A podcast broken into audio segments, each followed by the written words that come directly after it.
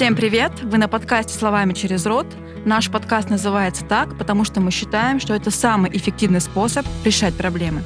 Меня зовут Лера. Меня зовут Анастасия. И мы обсуждаем популярные книги по саморазвитию. Применяем их в своей жизни и делимся полученным опытом. В подкасте мы рассказываем только о нашем личном опыте. Уважаемые слушатели, читайте книги самостоятельно.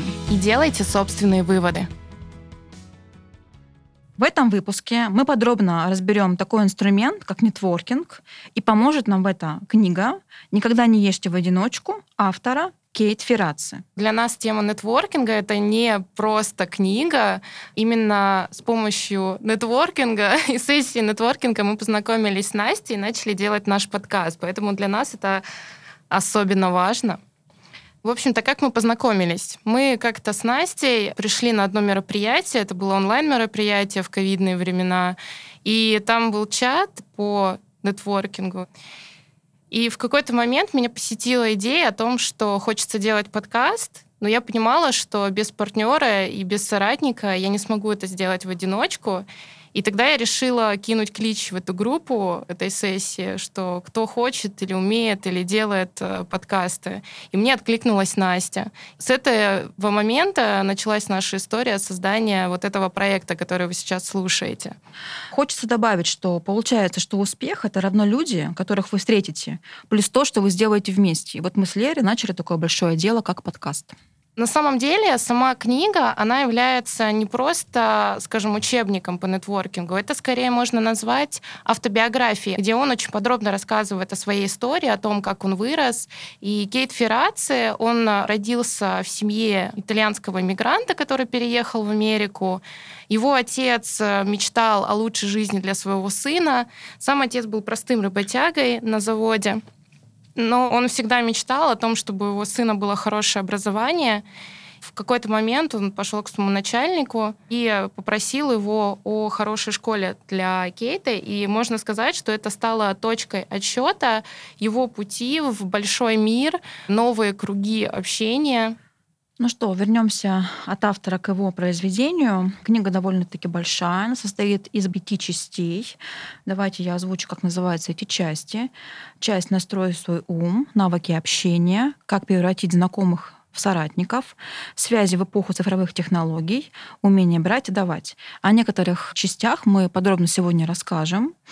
Хотелось бы обозначить главную мысль этой книги. Вот возьмем цитату из предисловия к этой книжке. «Связи решают все.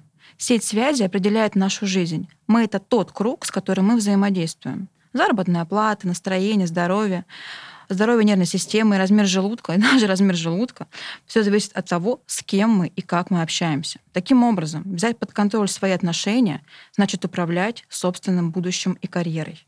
Так давайте разберем данную книгу более подробно и настроимся на нетворкинг. Первая часть, самое главное, с чего нужно начать, это принять решение общаться. Как пишет автор, настройте свой ум и свой разум на общение.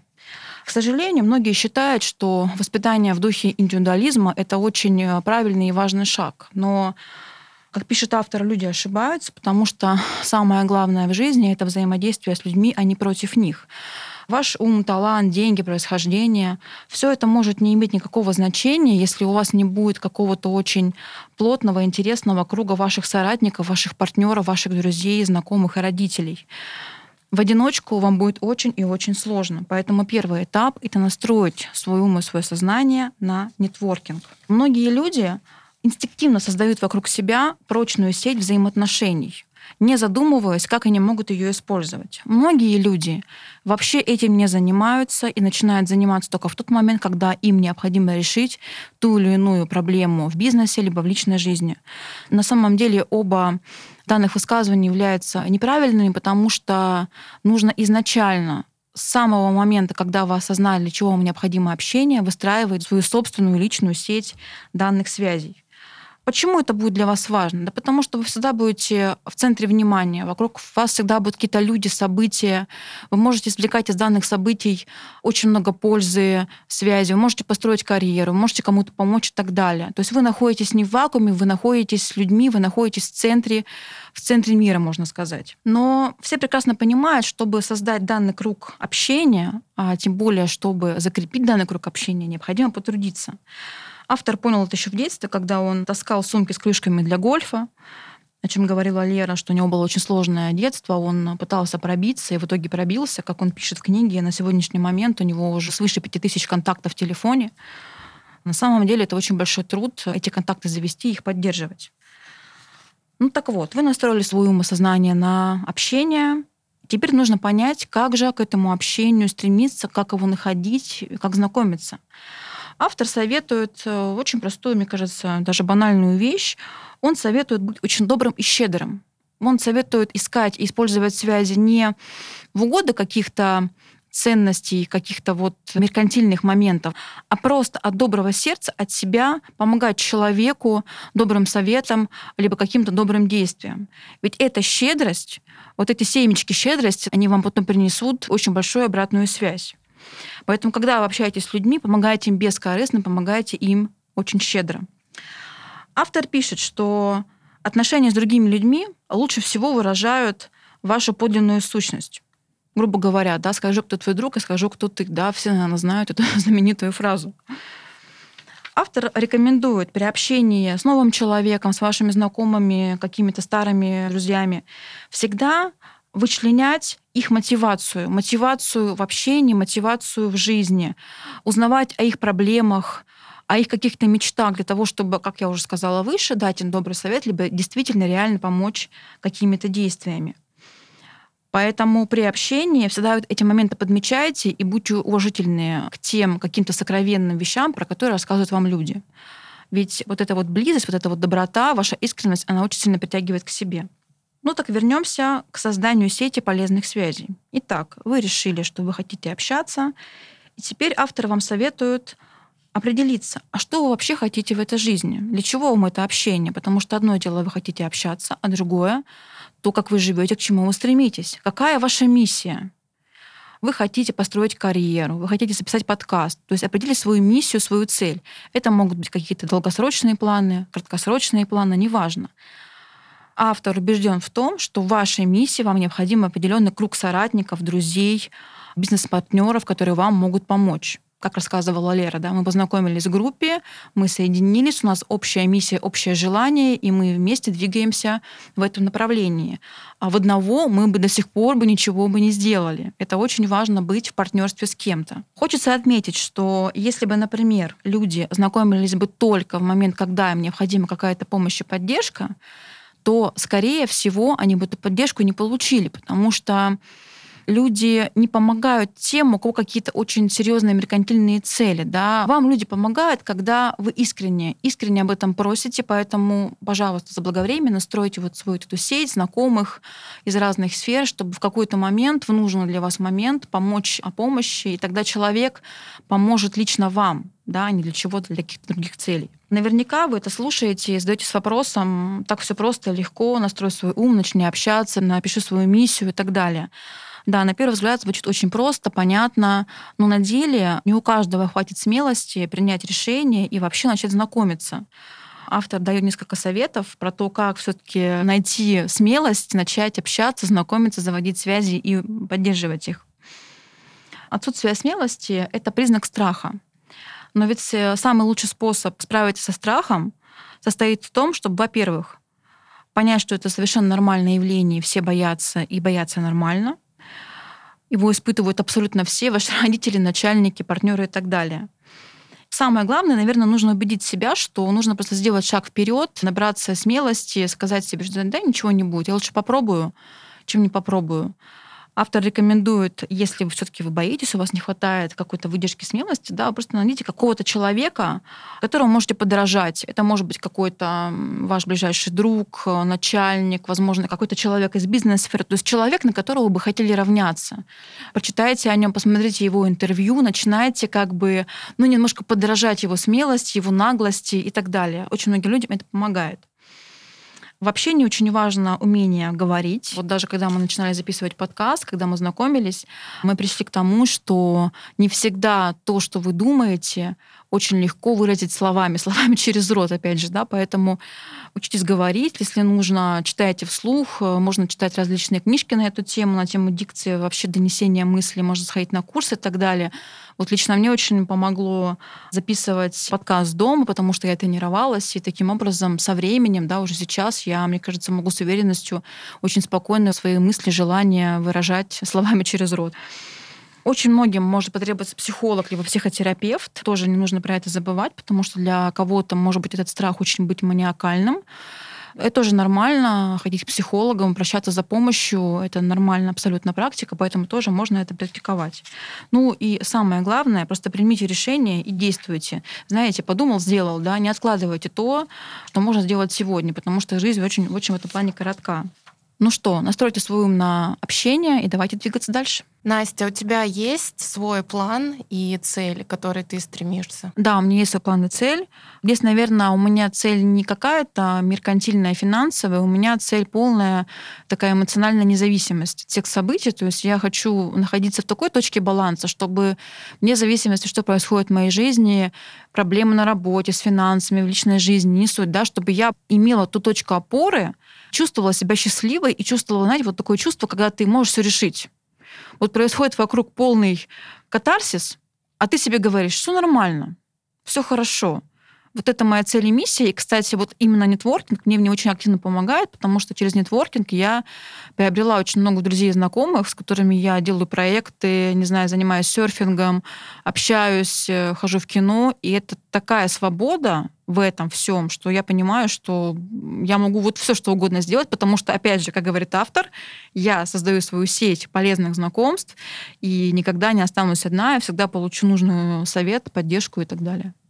Давайте поговорим о второй главе «Навыки общения», где Кейт Ферраци пошагово рассказывает, как готовиться и выстраивать коммуникацию с потенциальными друзьями и партнерами. Итак, первое, что он советует, это выполнять домашнюю работу. В чем заключается домашняя работа? Что после того, как вы обозначили, с кем вы хотите познакомиться, нужно в первую очередь приходить не с пустыми руками, а с досье об этом человеке, собирать о нем информацию, чтобы лучше понимать, а что это за человек, чем ты можешь быть ему в первую очередь полезен, и вообще понимать, как он мыслит, э, чего он хочет, чтобы приходить не просто говорить э, «привет», да, там, «меня зовут Лера, и давай познакомимся», а именно приходить с конкретным правильным посылом к нему. И тогда вероятность того, что получится выстроить долгосрочные отношения, будет гораздо выше. Второе, что он советует, это всегда фиксировать имена. Неважно, познакомились вы, пообщались пять минут на кофе-брейке, час вы провели за ужином. Важно, всегда записывайте и везите свою записную книжку. Об этом еще говорил Дейл Карнеги, и автор к нему ссылается, о том, что очень важно, когда вы с человеком общаетесь и знакомитесь, называть его по имени. И далее он рассказывает о том, как звонить по телефону незнакомому человеку, какие есть приемы. И вообще это очень страшно. И я сама по себе знаю, я как человек, который работал в продажах, холодных продажах и начала свою карьеру в колл-центре, могу сказать, что действительно психологически это очень тяжело самому поднять трубку и позвонить человеку, особенно когда человек ну, совсем не ждет твоего звонка, это всегда неловко. Он как раз рассказывает лайфхаки о том, как морально подготовиться, что, опять же таки, нужно не просто звонить и говорить «Привет, как дела?» Можете говорить вот это. А нужно подготовиться, и сразу человеку, у тебя есть буквально там 5 секунд, чтобы обозначить, чем ты ему можешь быть полезен, успеть его зацепить, чтобы он не бросил трубку. И поэтому важно четко сформулировать, с каким предложением. То есть ты начинаешь свой разговор с того, что «Привет, я, например, знаю, что там то-то, то-то, то-то, я могу тебе в этом, в этом, в этом помочь. И тогда человек начинает с тобой общение. Лучше всего работает в нетворкинге, это когда вы приглашаете на кофе. 15-минутный типа, кофе, все его могут себе позволить, и нет ничего лучше пригласить сразу человека, запичить ему свою какую-то идею, историю, чем он может быть полезен. Когда вы видите друг друга в глаза, мне кажется, да, это всегда эффективно. И поэтому важно прям выстраивать расписание, кого, когда, в любой э, вообще обед, любая минутка, которая у вас есть, нужно использовать ее эффективно. Едете куда-то, мимо проезжаете, найдите там человека, с которым вы можете пообедать, позвоните ему, используя все предыдущее из глав, и вперед. Ну и последний, наверное, важный момент, это чтобы люди не забывали о том, что вы существуете. Скажем, добиться первой встречи пообщаться с человеком это только полпути. Очень важно выстроить свою систему напоминаний. И Кейт рассказывает о том, что как минимум Каждый раз, когда он берет контакт, он сразу же на следующий день делает рассылку по этим контактам о том, что «Здравствуйте, я такой-то, такой-то, мы с вами познакомились там-то, там-то, я был бы рад с вами увидеться, к примеру, на кофе». Дальше у него есть система оповещений, скажем, таких, когда он делает полезные подборки, например, ссылки, статьи, какие-то рекомендации, он аранжирует их в зависимости от интересов, с кем он общается, и рассылает вот такие вот небольшие дайджесты, чтобы тоже напомнить о себе, дать какую-то полезную информацию людям. Лучше всего выбрать какой-то день, который, к примеру, не общий, не международный какой-то праздник, а поздравить обязательно человека с днем рождения. Например, ты узнал, что кто-то выиграл в чем-то, еще что-то. То есть поздравить с каким-то событием, с которым меньшее количество людей могут поздравить. Он даже приводил пример, что один раз ему удалось наладить отношения с человеком, которого он просто вспомнил, что у него день рождения, поздравил его, и тот сказал, знаешь, ты единственный, кто меня поздравил сегодня, и это сразу, скажем так, добавило ему баллов. Можно сделать вывод о том, что нетворкинг — это работа, ежедневная, очень сложная работа.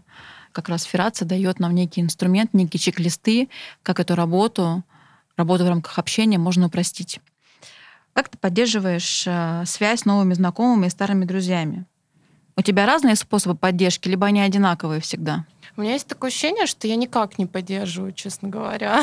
У меня серьезно. Я такой человек, что самым главным советом там операции не пользуюсь, это то, что нужно выстраивать отношения наперед. Просто я общаюсь с людьми, которые мне нужны сейчас в моменте, и очень редко поддерживаю отношения с людьми, которыми, ну, там, по каким-то причинам наши цели разошлись. Но я тоже также, наверное, какие-то могу интересные статьи, подборки, если я знаю, что человеку интересна какая-то тема, я могу натыкаться на это и просто присылать какую-нибудь статью или картинку на эту тему. Я знаю, что для него это там интересно, к примеру. Да, я напоминаю себе мимасиками обычно. из актуального. Вот. Когда-нибудь я напишу книгу, как с помощью мемов настроить нетворкинг однозначно. Хорошая тема. Вот. Вообще, да, я просто интроверт, и мне нужен очень маленький круг общения, у меня очень маленький круг общения, наверное, но у меня очень большой круг знакомых. То есть мне буквально там из друзей, с которыми я регулярно общаюсь и поддерживаю прям контакты, и прям пишу им, звоню, что-то интересное отправляю, это, ну, максимум 10 человек, наверное. Но у меня есть большой круг знакомых из разных сфер, которым я могу могу, либо они ко мне могут обратиться, либо я могу к ним обратиться по какой-то вот необходимости, наверное. А насколько к тебе часто обращаются такие люди за помощью, и как часто ты вообще помогаешь? Являешься ли ты каким-то советчиком, ментором для кого-то? Ну, иногда и такое случается в моей жизни. Особенно это было часто, когда я занималась прям продажами. В свое время, когда ну, я уже 10 лет там отработала, люди, которые хотели войти в продажи, именно в мою сферу, они приходили ко мне за советом, я их менторила, можно так это назвать, рассказывала, как проходить собеседование, как продавать, как готовиться к переговорам, как проводить переговоры. То есть э, было такое, что люди сталкивались с какой-то ситуацией, например, в переговорах или в продажах. Звонили мне и спрашивали, Лер, а как вот сделать, вот у меня такая-то ситуация, как вот поговорить с клиентом, чтобы, к примеру, он там сделку закрыл или еще что-то. И так как я уже обладала навыками, знаниями, у меня был подтвержденный опыт удачных продаж, то я вообще с удовольствием удовольствием оказывала. В свое время я даже, когда жила в Ростове, я организовала пару мастер-классов, воркшопов, господи, воркшопов. вот, такой небольшой мастер-класс по soft skills, где для своих знакомых, которые работали в сфере IT, а в сфере IT как бы soft skills это такая больная тема, скажем, такая насущная, потому что все требуют от интровертов какой-то экстравертности, умение себя продавать в любом случае, неважно, ты работаешь программистом, юристом или еще кем-то, это очень важно, поддерживать коммуникацию с людьми. И как раз я организовала такой воркшоп, как решать конфликты, как выстраивать отношения с людьми. Это было очень интересно, мне был очень классный отклик и обратная связь. Люди потом подходили и тоже спрашивали советов. А в личном плане к тебе обращаются с советом? Если мы сейчас не будем говорить о работе, о бизнесе, о твоем каком-то профессиональном опыте, вот именно менторство, он тоже об этом автор пишет, да, именно менторство в личном каком-то плане, в каких-то житейских вопросах. Есть такой момент у тебя? Я даю какую-то обратную связь или совет. Во-первых, а, если меня об этом попросили. Второй, если, да, действительно, у меня был опыт. Но всегда я говорю, что это мой опыт. В любом случае, люди могут собрать какую-то обратную связь и уже все равно сделать так, как э, нужно им. А у тебя бывали ситуации, когда ты намеренно предлагала помощь другому человеку, какая была реакция у этого человека, что происходило после? У меня была ситуация, когда вот мне как раз была нужна помощь с продвижением моих мастер-классов, чтобы туда пришли люди. И были люди, которые имели определенное влияние и доступ к этой целевой аудитории. И, естественно, я хотела обратиться к ним. И вот когда я к ним пришла, я говорю, ребята, ну так и так, а мне было чем помочь. Я говорю, ребят, вот я знаю, что у вас такой-то проект, такой-то проект, давайте я вам в нем помогу. И мне не сказали, нет, не надо. Но они мне помогли продвинуть мой воркшоп, то есть все окей, no проблем, но при этом от меня помощь не взяли. Но это никак не повлияло, наверное, на наши отношения друг с другом. Но просто мне кажется, что некоторые люди, им не свойственно принимать помощь в целом. То есть они такие, ну окей, мы типа сами все решим и все сделаем делаем. Другой момент, конечно, может быть, на тот момент я их глазах была не настолько компетентным человеком, чтобы оказать ту помощь, которая им была нужна. И, возможно, она была реально не нужна по факту. У них был решен этот вопрос, а я пришла и такая, я вам сделаю это. Он говорит, да у нас уже это есть, типа зачем? Такое тоже возможно. Тоже вот спорный вопрос о том, а как вывести вот эту именно боль человека и понять, что именно это у него болит, и предложить ему то, что нужно. Мне кажется, даже с первого раза, наверное, просто вот так в холодную зайти, это не всегда возможно. Показать намерение, что ты готов помогать и готов что-то предлагать, даже если это не сработает и тебе откажут, в любом случае нужно мы приняли решение не творкаться активно, мы уже знаем, как вести список контактов, мы с кем-то даже познакомились, очень много людей, но теперь возникает вопрос, как же этих людей, этих знакомых людей превратить в наших соратников, наших друзей, наших партнеров. Первый совет заключается в том, чтобы помочь человеку в его самореализации. Ведь единственный способ побудить людей сделать что-то для вас — это признать их значимость и важность. Поэтому узнавайте, пожалуйста, у ваших знакомых, у ваших друзей, партнеров их мотивацию, их боль, их мечты и высказывайте высказываете свою готовность, как вот Лера рассказывала, да, помочь в реализации этой проблемы или этой мечты. Готовность помочь — это очень-очень важный момент. Второй момент заключается в том, что сводите разных ваших знакомых с другими вашими знакомыми. Сталкиваете эти разные миры, эти разные профессии, мировоззрения вместе. Таким образом, сила вашей сети контактов будет разнообразна и по качеству, и по количеству. И вы просто вот таким знакомством можете просто кому-то спокойно, спонтанно, незначай помочь в решении какой-то проблемы, либо задачи, либо цели. Конечно, нельзя не сказать о таком важном моменте, как о том, что не надо давать людям о себе забыть. Да, вы с кем-то познакомились, возможно, у этого человека и у вас общие хобби, общий бизнес, общие мечты и цели, но как же теперь этого человека возле себя удержать? Конечно, мне слово удержать не очень нравится, да, но мы идем по тому чек-листу, который дает нам автор. Так что же нам автор советует? Он нам советует разделить свои контакты Как сделал он? Он разделил свои контакты, свою записную книжку из 5000 контактов на такие области. Это личные связи, это самые близкие, хорошие друзья и знакомые, это те люди, с которыми вы общаетесь очень часто, ежедневно, у вас очень глубокие близкие отношения. Второй пул контактов — это существующие клиенты или будущие клиенты. Ну, тут название говорит само за себя. Далее важные деловые связи, включая людей, с которыми вас связывают профессиональные отношения. Эта категория может меняться в зависимости от задач, которые необходимо решить. Перспективные клиенты. Вы как бы их знаете, но близко еще не общались, вы ни о чем их не просили, вы нигде не пересекались, но каким-то образом вы уже получили этот контакт. Соответственно, против каждой фамилии вот в этой области контактов вы ставите циферку 1, 2, либо 3.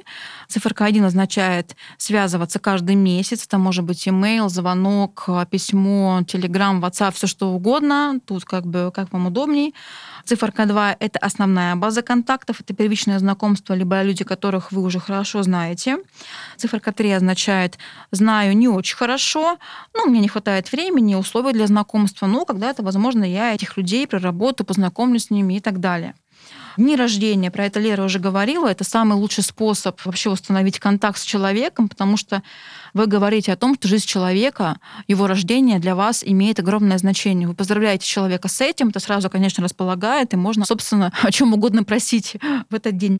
Также он обозначает такую отдельную категорию, как люди-якоря. Это такие люди, которые как бы не вписываются вот в эту общую струю контактов. Это люди, которые не похожи на всех ваших знакомых. Такие как бы отдельно стоящие крепости. Это может быть, не знаю, ваш учитель, это может быть ваши родители, какие-то какие-то очень дальние друзья-родственники. То есть эти люди каким-то образом отличаются, и эти люди помогают вам каким-то очень неординарным э, советом, знаете, то, как называется, только третье мнение да, в какой-то ситуации. Автор рекомендует тоже вот этих якорей вводить в ваших круг знакомых, друзей, близких друзей.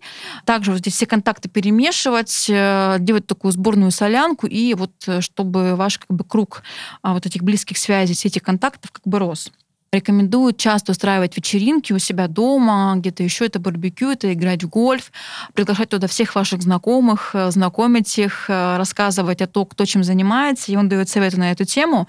Но вот от себя скажу, что сейчас, мне кажется, отношение к этому меняется, потому что из-за пандемии очень многие сейчас стали жить на дачах, э, купили, построили себе дома и стали приглашать к себе знакомых, друзей, коллег и так далее. Поэтому, пожалуйста, почитайте эту главу, я не буду сейчас про нее рассказывать, там очень есть отдельные конкретные советы, как пригласить, организовать вечеринку, барбекю, познакомить людей и так далее. Барбекю. Ну ладно, пускай будет барбекю. Шашлык это называется Шашлычная. В России это, называ... да, это называется шашлындос. Пойдем на шаурму, пойдем. Да, да. И, и не творог. Ну, понимаешь, это, да, это, знаешь, это как звучит барбекю и как, типа, э, собираемся, потому что шашлындос это, типа, не вот эта вечеринка с коктейлями, это вот, типа, пивас, знаешь, да, и треники да, да. Adidas, да, явно. То есть, когда вы будете эту книжку читать, вы не воспринимаете все буквально, вы, конечно, всегда все приравниваете на то место, где вы живете, на вашу ментальность, на ваши желания, возможности. Но советы очень дельные, поэтому пользуйтесь, да, то есть включите в себе эту смелость, про которую говорит автор. Дерзайте, знакомьтесь, общайтесь, создавайте свою сеть полезных знакомств. Есть там три основных темы, которые волнуют любого человека. И если ты заходишь с помощью, то тебе сто процентов откроется дверь, да, как у него описано. И это темы о здоровье, детях и благосостоянии. И вот насколько ты думаешь, в России стоит ли подходить к этим темам? Просто у меня есть такое ощущение, что не стоит вот в какие-то темы или как это лучше формулировать? На самом деле нужно чувствовать человека, с каждым конкретным человеком вы выстраиваете свои отношения. То есть в зависимости от ситуации вы уже будете внутренне понимать, да, задавать этот вопрос, вообще начинать говорить об этой теме, либо не стоит. Конечно, если вы общаетесь с женщиной, у которой двое детей, вы понимаете, что она постоянно не переживает, волнуется и решает задачи вопросы, да, то подойти к ней и спросить, а как ваши дети, они сдали экзамены, а как там детский садик, да, это сразу вы будете в ее круге расположения, потому что она поймет, что, о, вы хорошо относитесь к детям, вы помните, что они вообще есть дети, понимаете? То есть это нужно чувствовать вашего собеседника. Если, например, у женщины нет детей, она об этом никак не говорит, и вы то спрашиваете, ну, конечно, будет немножко нелепо, то есть нужно чувствовать ситуацию. То же самое про здоровье, да, если вы знаете, человек чем-то болеет, да, то кому-то нравится, когда у них спрашивают о их состоянии здоровья, да, кому-то не нравится, их это просто будет какой-то вообще стресс, боже мой, зачем ты об этом говоришь? То есть тоже нужно понимать. По поводу благосостояния, тут э, тонкий момент, потому что у нас вообще о деньгах не принято говорить действительно. У нас такая политика все скрывать, и даже когда в кругу друзей вы начинаете обсуждать финансы, а сколько ты получаешь, а какая у тебя премия. Вот заметьте, все молчат, да, никто эти цифры не называет. Поэтому, да, вы можете сказать, что какой у тебя крутой классный дом, но как это ваш друг воспримет, да, либо знакомый, как зависть, или как похвала. Просто как бы у нас другая немножко ментальность, поэтому мой совет такой, что в каждой определенной ситуации чувствуйте человека. Если вы хотите о чем-то поговорить, то сначала задайте себе вопрос, вообще этот человек к этой теме какое-то отношение имеет, либо вы себя просто поставите в какую-то неловкую ситуацию. То есть э, все конкретно индивидуально. А ты, кстати, вот организовывала такие вечеринки, но я понимаю, знаешь, одно дело вот как раз э, закатить у себя на даче вечеринку с шашлыком и позвать друзей. А ты когда-нибудь хотела бы вообще, или, может быть, у тебя был опыт организации таких мероприятий для незнакомых людей? Ну, вот, там же он именно говорит о том, что ты зовешь туда людей, которых ты мог вообще не видеть и не слышать. Ну, ты их э, не видел, да, ты знаешь, что они там в определенном круге, но при этом просто сразу вот так вот пригласить в дом, мне кажется, это тяжело. Нет, к себе домой я никого из незнакомцев не приглашала, к счастью, либо, к сожалению, не знаю, но, наверное, нужно стоит попробовать, потому что Эту книгу прочитав, какие-то новые границы для меня открылись, и нет смысла в этих рамках жить. Да, наверное, стоит это сделать, подготовиться к этому, потому что нет ничего хуже непрошенного гостя, как мы знаем. Просто в каждом деле нужна подготовка. У меня был опыт с другой стороны, когда меня приглашали к себе домой как раз на такие вот сходки людей, которых я вообще ни разу в жизни не видела. И это была мафия, это были какие-то карточки для знакомства, это были карты, это был пивасик, шашлындос и так далее. То есть а, есть люди гораздо смелее меня, которые как раз-таки знакомятся в разных там группах, чатах и так далее, да просто коллеги, которые легко могут пригласить к себе домой, открыть свои двери, садись на мой диван, сиди на моем стуле, ешь из моей ложки. То есть это люди как раз обладают той смелостью, про которую как раз пишет нам автор. А у меня был опыт другой. Я познакомилась с молодым человеком, который хочет создать такое тоже вот некое IT-сообщество людей из IT. И мы с ним вот буквально недавно организовывали такой поход в музей. То есть с его стороны были приглашены люди, с моей стороны были приглашены люди. Мы ходили в музей телефонов, он находится на Тверской. А у нас была экскурсия, мы общались там. Потом с помощью специальных карточек, на которых были вопросы, мы так по кругу знакомились. У нас был такой очень быстрый нетворкинг, и дошло дело до того, что у нас было 8 человек, что мы обсудили все, мне кажется, от смерти до рождения. То есть мы говорили про завещание, про любовь, про секс. И, казалось бы, это просто незнакомые люди, которых я там видела один раз в жизни, а со стороны этого молодого человека я вообще не видела никого. И мы сидели так в этом музее за этой барной стойкой, попивали кофеек и общались обо всем. И в дальнейшем как раз с некоторыми девчонками из этой компании, вот сейчас мы до сих пор с ними общаемся, у нас свой такой уже круг. То есть вот этот вот нетворкинг, перерос другой нетворкинг. И это было очень интересно и очень круто. Но я очень сильно боялась, потому что я не понимала, а понравится людям экскурсия, а понравится ли такой формат. И потом, когда я уже пообщалась с этими людьми, когда мы уже как-то более-менее познакомились, э, мне дали обратную связь, что мы как бы шли не в музей, мы шли на тебя. То есть ты нас приглашала, мы шли к тебе. Буквально вчера с девчонками общалась. Вот, то есть музей, да, хорошо, да, но мы шли пообщаться именно с тобой. То есть получается, что как бы вы сам себе бренд, который привлекает других людей. Так что вообще я надеюсь, что такие мероприятия в моей жизни будут дальше. И как раз в этом мероприятии в том числе помогла мне эта книжка, потому что она раскрыла вот совсем другие какие-то чакры, я не знаю, общения, нетворкинга, которые я хочу применять. Конечно, я очень человек общительный, наверное, вы подумаете, что мне, а, так, господи, нет, это сложно, это очень сложно раскрываться, очень сложно общаться, потому что это время. То есть я при общении дарю другому человеку свое время. А для меня время — это самый ценный ресурс. Не деньги, не здоровье, а именно время, которое я могу потратить на того или иного человека, поэтому я пытаюсь максимально вот раскрыться и максимально раскрыть другого человека. Четвертая часть начинается умение брать и давать. Кстати, очень странное название «Умение брать и давать», если там про личный бренд. Вообще в целом. Особенно слово «давать» смущает, да? Да, брать и давать. В общем, о чем он говорит здесь? О том, как быть э, интересным человеком в первую очередь. То, что как уметь себя презентовать, иметь собственную точку зрения и быть э, творческим, интересным человеком, чтобы люди к тебе тянулись. Собственно, как ты сказала, да, когда люди идут не просто на мероприятие, а именно для того, чтобы пообщаться с тобой, потому что ты интересная и творческая личность. Давайте вот подробнее поговорим именно о советах, как определить свои личностные качества. И в первое, что он говорит, что ваш личный бренд — это всего лишь та мысль, которая возникает в головах у людей, когда они видят вас или слышат ваше имя. Поэтому очень важно как раз определить, какие идеи, не просто говорить о себе «я такой-то, такой-то», а говорить, какие ценности и какие идеи вы за собой несете. И в этом есть ваша основа бренда. В первую очередь вам нужно сделать упаковку для бренда сделать какое-то общее, скажем так, главное впечатление, которое вы будете производить, либо какие-то триггеры, которые будут «О, это же Кейт», да, какие-то сделать вот ключевые вещи, которые будут характеризовать именно вас, и они будут всегда узнаваемы и восприниматься с вами. Обязательно рекламируйте свой бренд. Сейчас как бы можно рекламироваться с помощью соцсетей. Не нужно играть роль, нужно ей соответствовать.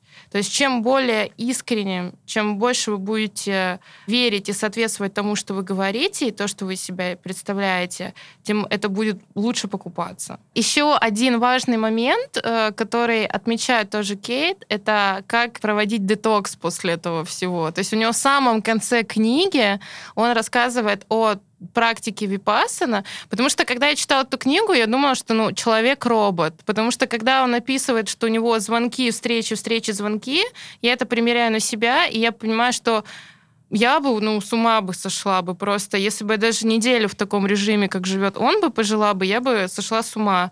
А так как у меня работа, она связана с тем, что я реально каждый день разговариваю с людьми, и примерно я его понимаю, и когда у меня вот звонки, звонки, встречи, встречи, мне очень тяжело. И он нашел для себя випассану, я тоже для себя открыла випассану, практики медитации. Но что важно, как раз сделать вот эту паузу, что не нужно постоянно себя всего отдавать. То есть нужно какое-то время себе уделять, находиться в тишине, делать себе там digital detox. Можно поехать на випассану, можно какие-то другие практики медитации. Да просто дома ни с кем не общаться, денечек. Хочу добавить, что по поводу как раз время для себя, время для тишины, я это называю.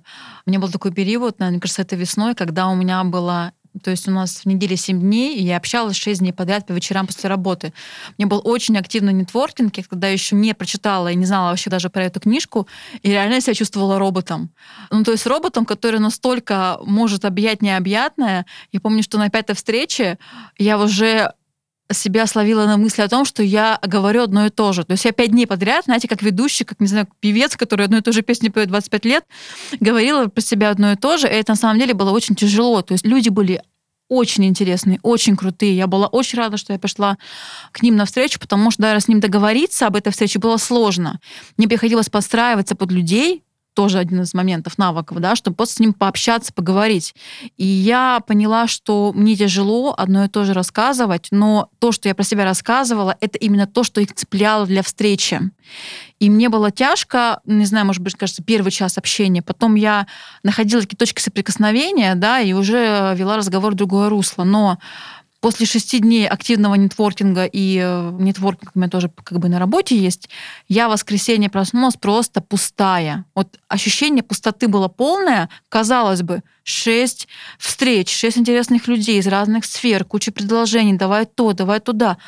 А в воскресенье я проснулась, я была просто пустым человеком, я была полностью вне ресурса. И как раз-таки я для себя тогда такая вывела такую небольшую формулу, что да, у меня есть ресурс для общения, у меня его очень много. У меня был даже случай, когда я общалась пять дней в неделю, и в один день у меня было три встречи.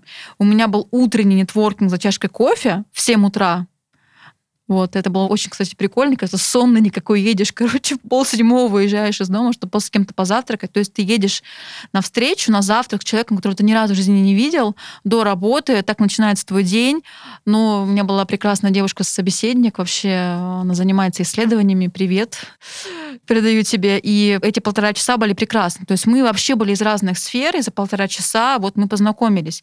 Потом, значит, я отрабатываю свой прекрасный рабочий день такой же активный, и у меня две встречи подряд. Одно в кафе, а другая по Zoom. Буквально, мне кажется, мы с молодым человеком созвонились где-то пол первого ночи. И до этого я с ним договаривалась где-то месяца два, наверное. И вот представьте, пол первого ночи, значит, я в постели, он в постели, значит, в руке телефон, зум, мы такие лежим, ну, привет, мы это сделали. То есть мы друг друга видим впервые, а мы уже понимаем, что мы герои, что мы вообще созвонились. В общем, проболтали мы с ним на трех утра. Я пришла на работу с красными глазами. Но вот. это того стоило. Это да? того стоило. Я была просто в таком... Я так от себя кайфовала, что я смогла все это сделать. Причем я это делала не в натяг, я себя не заставляла. Я хотела этого. У меня было время, желание и ресурс подарить себя, как бы это ни звучало, другим людям. Но воскресенье была никакая. То есть у меня был передоз нетворкинга, не передоз общения по полной так программе. Что, а, будьте аккуратнее. Спойлер, да, будьте да, осторожны да, с нетворкингом, не повторяйте эти трюки, как я. Да-да-да, это Выполнено профессионалами просто. Просто, да. Я в воскресенье просто, я помню, я лежала на диване звездочкой, я даже не смогла включить ни музыку, ни какой-то фоном сериал, фильм, да, ничего. Я просто лежала, я отсыпалась. Мне кажется, даже телефон отключила. Мне просто нужно было как раз вот то, о чем он говорит, да, время для себя, время для тишины внутри себя. Поэтому будьте осторожны с этим. Самое важное — подобрать свой темп. И он тоже об этом говорит, что важно подобрать свой темп нетворкинга, который комфортен для вас. Вот я такие подвиги, как Анастасия, точно не могу. Я в этом плане ужасный человек, потому что сколько людей я продинамила с нетворкингом, наверное, вообще в целом. Мы ну, сидим Они пришли прилуч... ко мне, поверь. Да, они все пришли ко мне и говорят, а вот эта вот девочка нас продинамила, да. Я заранее извиняюсь перед всеми теми людьми, которых я продинамила. Я была не в ресурсе. Но здесь, да, у меня на самом деле такой приоритет, что если я чувствую, что я не в ресурсе, я никогда не пойду на встречу с человеком, я ее либо отменю, либо перенесу несу. Ты сказала, что если ты не в ресурсе, ты не проводишь встречу. Вот у меня как раз все наоборот вообще. Как раз когда у меня бывают моменты, когда я не в ресурсе, когда я ловлю себя на мысли, что я никого не хочу видеть, ничего не хочу делать. То есть, ну, такая депрессуха наступает, я понимаю, что себя нужно как-то вытаскивать из этого вообще состояния. Я единственный способ, да, это спорт, прогулка, сон, но общение с новым человеком — это просто перезагрузка. Во-первых, ты готовишься к этой встрече, ты там прихорашиваешься, там, готовишь свою презентацию, как-то изучаешь этого человека, как раз вот ты говорила про досье, да, то есть изучаешь там в соцсети, чем он занимается, чем-то может быть ему полезно. То есть ты к этому готовишься, пока ты готовишься, ты уже выходишь из депрессии. Как бы незаметно для себя. Потом ты едешь на эту встречу, либо там, не знаю, включаешь Zoom, и ты попадаешь в мир другого человека. Попадаешь вообще на другую планету. Это настолько офигенно, что ты забываешь про все вообще на свете и погружаешься в его жизнь, он погружается в твою. Поэтому для меня как раз, если мы не говорим о моем детоксе, про который я говорила выше, да, то если мне какая-то наступает в жизни, не знаю, черная полоса, депрессия, то как раз общение с новым человеком мне помогает почувствовать себя живой, активной, интересной. Ну, такая, ну, не то, что как бы, да, рост, наверное, для самооценки для моей это хорошо. Не то, чтобы я выпендриваюсь в этом общении, нет. Я, наоборот, больше за такое общение в стиле интервью. Мне интересна жизнь человека. И у меня даже бывали случаи, когда я сталкивалась с людьми, у которых были какие-то дефекты в речи, которые действительно, вот как Лера говорит, что она интроверт, да, им было сложно. Они признавали с самого начала, что им сложно было прийти на эту встречу, им сложно со мной общаться. Вот я считаю, что вы герои.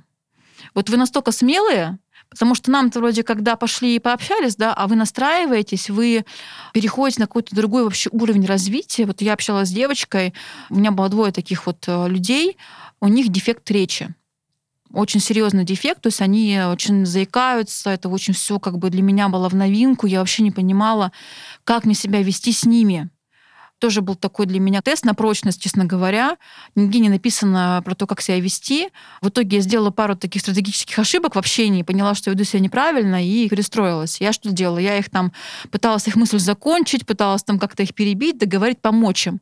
А на самом деле их только вредила, потому что эти люди, они не хотят, чтобы какая-то была к ним жалость, они не хотят себя чувствовать какими-то другими. Наоборот, придя на эту встречу со мной или с другим человеком, они хотят быть нормальными, обычными людьми. И я поняла, что если у человека какой-то есть э, вот этот вот э, дискомфорт речевой, да, то просто ваша задача, если вы, например, с этим столкнулись, если будете сталкиваться, мой вам совет, не обращать на это никакое внимание Вот общайтесь как с обычным человеком без дефектов речи. Я сама, честно говоря, заикаюсь, бывает, и проглатываю слова, и мне бы не хотелось, чтобы мой партнер смеялся и помогал мне говорить какое-то слово. Нет, я хотела бы самостоятельно бы это все исправлять и так далее. Поэтому вот общение это сложно, но это интересно, и это того стоит.